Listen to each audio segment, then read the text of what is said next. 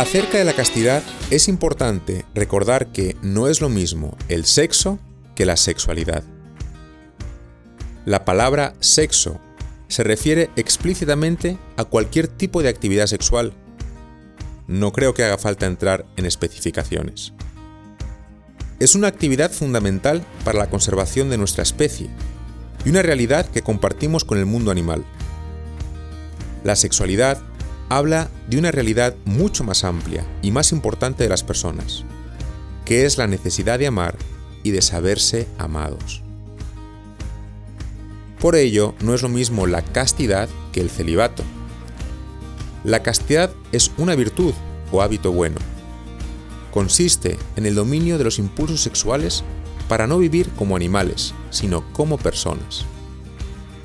Está naturalmente orientada al ejercicio de la paternidad y de la maternidad, y todos tienen que vivirla en cualquier etapa de la vida y de cualquier orientación sexual, tanto heterosexuales como homosexuales.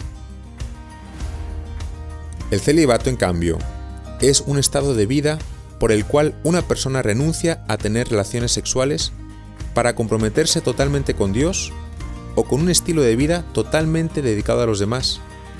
No todos tienen que vivirlo.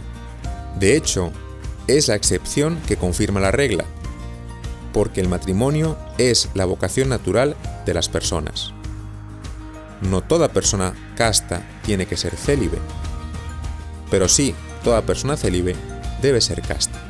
Por ello, pregúntate, ¿se pueden practicar actividades sexuales sin vivir una sexualidad plena? ¿Es posible tener sexo y sentirse solo, no valorado y no amado?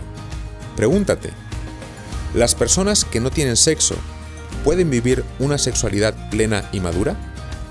¿De qué manera?